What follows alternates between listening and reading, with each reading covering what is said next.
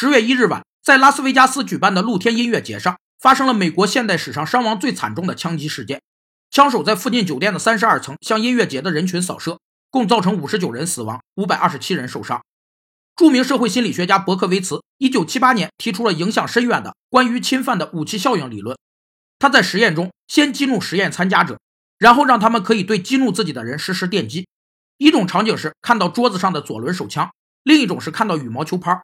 实验结果显示，当被激怒的人们看到手枪比看到羽毛球拍时，实施了更多的电击。